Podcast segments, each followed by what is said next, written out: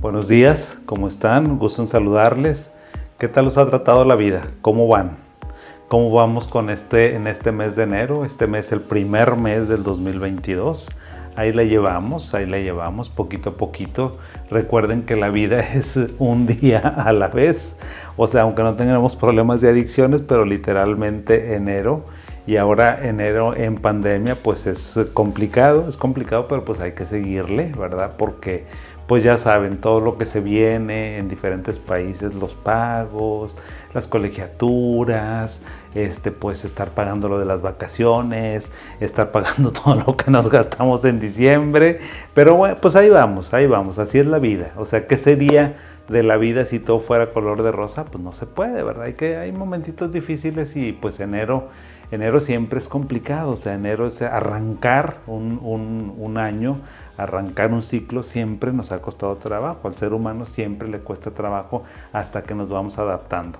Yo espero que a estas alturas del partido, a, este, estas alturas del mes de enero del 2022, pues ahí vayamos, porque pues ya estamos entraditos, ¿verdad? Y entonces vamos acelerando las máquinas y todo pues para darle al 2022 con todo. El día de hoy quiero que hablemos sobre depresión mayor. Y bueno, a decirles, vamos a hablar sobre depresión. Pues no, es como si me pasara todo el 2022 hablando de depresión. Es una enfermedad tan extensa, tan grande, tan frecuente que no podríamos, o sea, con un programa no terminaríamos. Realmente necesitamos una serie de programas. Entonces ahorita me voy a enfocar nada más en decirles lo que es la depresión, qué, cuáles son los síntomas cardinales o los síntomas más importantes de la depresión.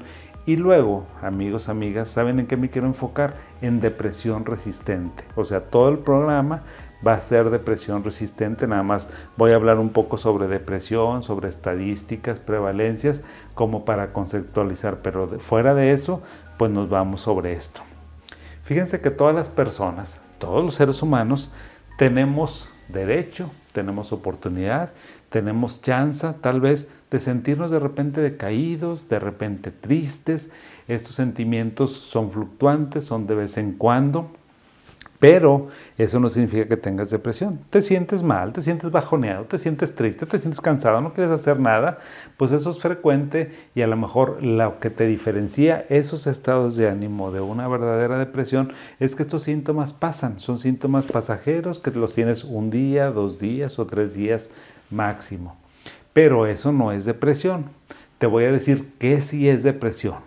Depresión es eh, una sensación persistente, fíjate la palabra, es una, son sentimientos, pensamientos, motivaciones, acciones que son persistentes y un cuadro, un verdadero cuadro depresivo, depresivo mayor de que decimos los psiquiatras, pues se caracteriza por síntomas como tristeza, como ansiedad, como una sensación de vacío.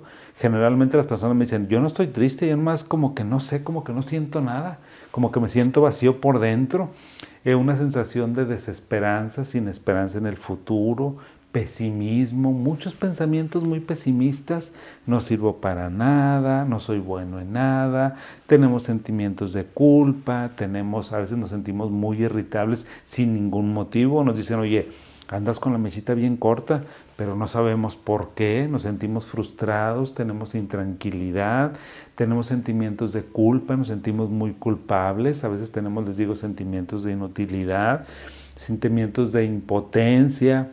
Y hay un interés o una pérdida de interés generalizado en todas las actividades de la vida cotidiana y lo que antes te gustaba. Si antes te gustaba irte con tus amigos, a lo mejor tenías los juevesitos o tenías los miércolitos, pues ya no los tienes porque no te gusta, le sacas la vuelta, o sea, si te llaman no contestas, ahora con las redes sociales ya no te conectas con nada, entonces todos esos son síntomas que hablan de un cuadro depresivo y estos síntomas que te estoy diciendo tienen que ser persistentes, tienen que estar por más de dos semanas. Si no los tienes más de 15 días, muy posiblemente no tengas depresión, tienes otra cosa. Entonces, si tienes estos síntomas, por favor, échate una vueltita con un psicólogo, con un psiquiatra, para que te confirme el diagnóstico y en su caso te dé tratamiento. El tratamiento fundamentalmente para la depresión es un tratamiento farmacológico, es un tratamiento con medicamento, pero puede ser que también sea con terapia.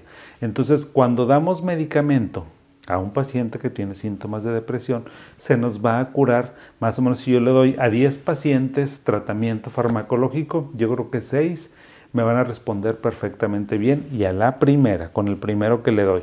Si le doy fluvoxamina, va a responder perfecto. Si le doy sertralina, si le doy imipramina, si le doy duloxetina, si le doy bortioxetina, lo que le dé, va a responder. Pero desafortunadamente tengo tres o tengo cuatro pacientes que no me responden. Ahí es, ahora sí, donde pues a veces no sabemos qué hacer y esa es la mentada depresión resistente. Una depresión resistente es cuando tu amiga o amiga estás en tratamiento, tienes ya seis semanas de tratamiento con una dosis adecuada. Por ejemplo, si te dieron floxetina, tal vez tengas ya 20 miligramos con floxetina y la estás tomando por seis semanas y dices, oye, yo me siento igual. Bueno, si te pasa eso, o sea, tienes que ver con tu terapeuta, con tu psiquiatra que te dé el tratamiento estandarizado, porque eh, la, la depresión es una enfermedad de tantos tiempo, o sea, la conocemos, ya tiene siglos y siglos con el ser, con el ser humano, ya la conocemos perfectamente, de tal forma que un psiquiatra bien capacitado tiene un protocolo de atención y de tratamiento para tus fármacos que vas a tomar. Entonces, si me tienes ya seis semanas a una dosis correcta y no te funcionó el tratamiento, te lo debe, vamos a hacer varias cosas. La primera es que te incremente la dosis. Si estás tomando 20 miligramos tal vez de paroxetina y me dices, doctor, no respondo, te vamos a aumentar a 30 o a 40 miligramos. Y si ya tenemos otras 4 o 6 semanas y no respondes, ¿Qué es lo que pasa? Bueno, tenemos que cambiarte a otro esquema farmacológico. Una depresión resistente, clásicamente la llamamos a aquellos pacientes donde le dimos dos esquemas de tratamiento diferentes, de familias diferentes, por un tiempo adecuado, es decir, por lo menos seis a ocho semanas de tratamiento y no responde, ahí ya estamos hablando de que ese paciente tal vez tenga una depresión resistente. Una depresión se llama resistente porque no responde al tratamiento o porque resiste al tratamiento farmacológico. Y entonces les digo, tenemos un protocolo, tenemos unos pasos, una serie de pasos que tenemos que eh, abordar. Paso número uno, vamos a, evaluar adecuadamente el tratamiento. Ya te dije el tiempo, ya te dije que son de 6 a 8 semanas, ya te dije que es con un inhibidor selectivo de la recaptura de serotonina a una dosis eh, eh, adecuada. No se vale porque a veces llegan pacientes conmigo y me dicen, oye, este, no respondo al tratamiento, pero pues están tomando 10 miligramos de, de, floxetina o me están tomando 50 miligramos de floxetina. Digo, eso y nada es igual a nada.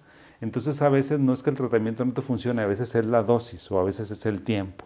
Entonces vamos a evaluar muy bien, hacer una evaluación adecuada del tiempo y la, de la dosis.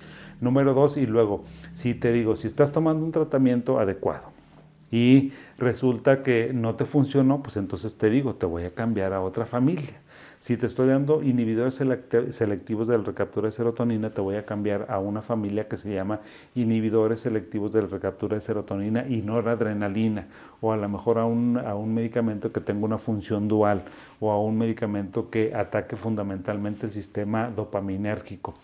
Son diferentes sistemas de los que te tenemos que dar para que te demos un tratamiento adecuado.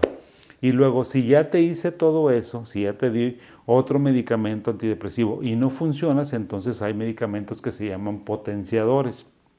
¿Cuáles son esos? Puede ser aloperidol, olanzapina, ketiapina, puede ser también los medicamentos que se llaman estabilizadores, valproato, litio, eh, oxcarbazepina, carbamazepina y otros medicamentos que sirven para, la, para el hipotiroidismo. Fíjate, los medicamentos este, que son hormonas tiroideas sirven para algunos pacientes que tienen una depresión muy severa y muy resistente. Si el esquema farmacológico que te estoy este, mencionando no te funciona, hay muchas estrategias, bastantes. Entonces, no dudes en llamarme si tienes un problema de depresión, que dices que ya tienes años y años y estás tomando medicamento y no te curas porque algo está sucediendo. El paso número, número dos es vamos a revisar el diagnóstico, porque capaz y que estamos diciéndote que tienes depresión y no tienes depresión, tal vez tienes otras cosas. Entonces tenemos que evaluar si no tienes alguna comorbilidad. ¿Qué significa eso? Que tengas depresión y que aparte de depresión tengas hipotiroidismo o que tal vez tengas una enfermedad este, crónica o tal vez tengas fibromialgia o tal vez tengas artritis reumatoide o alguna enfermedad que no te han detectado porque muchos síntomas de otras enfermedades se parecen bastante a la depresión y entonces de repente resulta que me están tratando una depresión cuando en realidad no es, es la otra cosa. O sea, hay muchos pacientes que he diagnosticado con hipotiroidismo que los tienen con depresión y nunca responden. Pues no van a responder porque el diagnóstico no es correcto. Entonces hay que buscar otros diagnósticos. Hay que buscar también si la persona no usa sustancia. También hay que ver si tiene un problema en su carácter, en su personalidad. Porque bueno, pues para problemas de personalidad los tratamientos no funcionan. Para problemas de hipomanía, para trastorno bipolar en una fase depresiva, tampoco van a mejorar. Entonces tenemos que ver el diagnóstico correctamente. Y otra cosa, el paso número cuatro es ofrecer un tratamiento integral, un tratamiento holístico. Ya no se vale que los psiquiatras seamos chochólogos, o sea, que nada más estemos dando medicamento. Si tú vas con un psiquiatra y te quiere medicar en la primera ocasión, aguas, amiguito, amiguita, cuéntaselo a quien más confianza le tengas. Un psiquiatra nunca debe de medicar la primera vez, salvo que sea una situación de emergencia, de una psicosis bien definida o de un cuadro de ansiedad que está espantoso. Lo demás es, uno tiene que primero pues, mandarte a hacer exámenes de laboratorio primero ver cómo está tu condición médica general, ver si no tienes alguna otra cosa antes de darte algún tratamiento este, antidepresivo. Entonces vamos a ofrecer un tratamiento que sea integral y aparte de eso, yo te voy a preguntar, oye, ¿cómo estás durmiendo? Oye, ¿qué tal estás trabajando? ¿Cómo está tu relación de pareja? ¿Cómo está tu relación laboral? ¿Por qué? Porque hay veces que los factores de la vida cotidiana estresan tanto que la persona está deprimida. Entonces si tiene un jefe que es un hijo de la fregada, y estás deprimidísimo y ansioso por eso, pues te puedo dar toda la farmacia y no te vas a curar. ¿Por qué? Porque tienes un factor estresante muy importante. De ahí que el tratamiento tiene que ser holístico, tiene que ser integral, tiene que procurar todas las áreas de tu vida que están involucradas ahí. Tal vez tengas una relación de pareja de la fregada, una relación de noviazgo que ya te trae hasta acá. Pues ¿cómo te vas a curar con medicamentos? Nunca, nunca. Entonces por eso tenemos que ser muy precisos en identificar todas las áreas que tal vez te podamos ayudar. Otro, el paso número 5 es también recibir una terapia. Lo que yo les digo, no es que todas las depresiones se curen con medicamento, esa es la base del tratamiento, pero también se necesita terapia. Tal vez terapia cognitivo-conductual, tal vez terapia de aceptación y compromiso, tal vez una, una terapia dialéctica con conductual, la que a ti se te acomode, la que tu terapeuta sepa. Ahora, si me dices, oye, ¿cuál es la mejor terapia? Pues la mejor, la, mejor terapia es la que tu terapeuta sepa hacer y dar muy bien, no cualquier tipo de terapia. Y bueno, también otro punto muy importante para los psicólogos y los psiquiatras tenemos que ver que cada persona es diferente. O sea, no tenemos que tener una receta de cocina para tratar a todos los pacientes con depresión, porque cada ser humano es completamente diferente. De hecho, fíjate, me estoy acordando una paciente que me decía que ella tenía con los antidepresivos, a veces hay un efecto colateral muy raro, que es que se eleve la prolactina a nivel sérico y tal vez la persona deje de menstruar o deje de ovular o a lo mejor tiene un poco de, galactorrea. Eso es un efecto muy raro, pero lo provoca. Entonces, uno como psiquiatra no debes estar cerrado a que, bueno, estás tomando antidepresivos, no debería de pasarte eso. Eso te pasa con los antipsicóticos. Sin embargo, pues bueno, cada organismo es individual y hay que estar muy al pendiente de eso. Otro punto muy importante es que tenemos que mantener la esperanza. Yo sé que si tú estás pasando por una depresión, lo que menos te debo de decir es que tienes que tener esperanza. El que tiene que tener esperanza es el terapeuta y que te plantee un tratamiento, tal vez a, media, a corto, a mediano y a largo plazo para que tú veas cuáles van a ser como las soluciones que vamos a ir encontrando en cada eh, paso del camino que vayamos teniendo, porque si no te vas a desesperar y yo te entiendo. Y bueno, hay que estar muy atento a los riesgos que tiene a veces la depresión, porque la depresión es una enfermedad, sobre todo la depresión resistente, donde las personas están cansadas ya de vivir con depresión, pues a veces tienen ideas de que ya no quieren continuar en este mundo, de que ya mejor este, que quisieran estar en otro sitio, en otro lugar, y ahí tenemos que estar muy al pendiente de todo eso. Entonces, bueno, pues les digo, la depresión es un universo Sí, y depresión resistente también, pero espero que esto pues haya despertado nada más tu curiosidad, tus dudas. Igual, como siempre repito, si en alguna de la información que yo te mencioné te quedó una duda o quieres que amplíe sobre el tema, ya sabes, me puedes hacer preguntas abiertas, directas, y esas preguntas generalmente las contestamos a lo mejor al día siguiente, después de que terminemos nuestro programa, o hay ocasiones en que hacemos un programa especial, como ya sabes, si nos estás siguiendo durante estos últimos meses. Entonces, pues bueno, vamos a seguirle. Si tienes depresión y te puedo ayudar en algo, por favor no dudes en contactarnos a través de todas nuestras redes sociales que están apareciendo abajo. Gracias como siempre por su atención, que tengan un bonito día y nos vemos en la siguiente. Hasta pronto.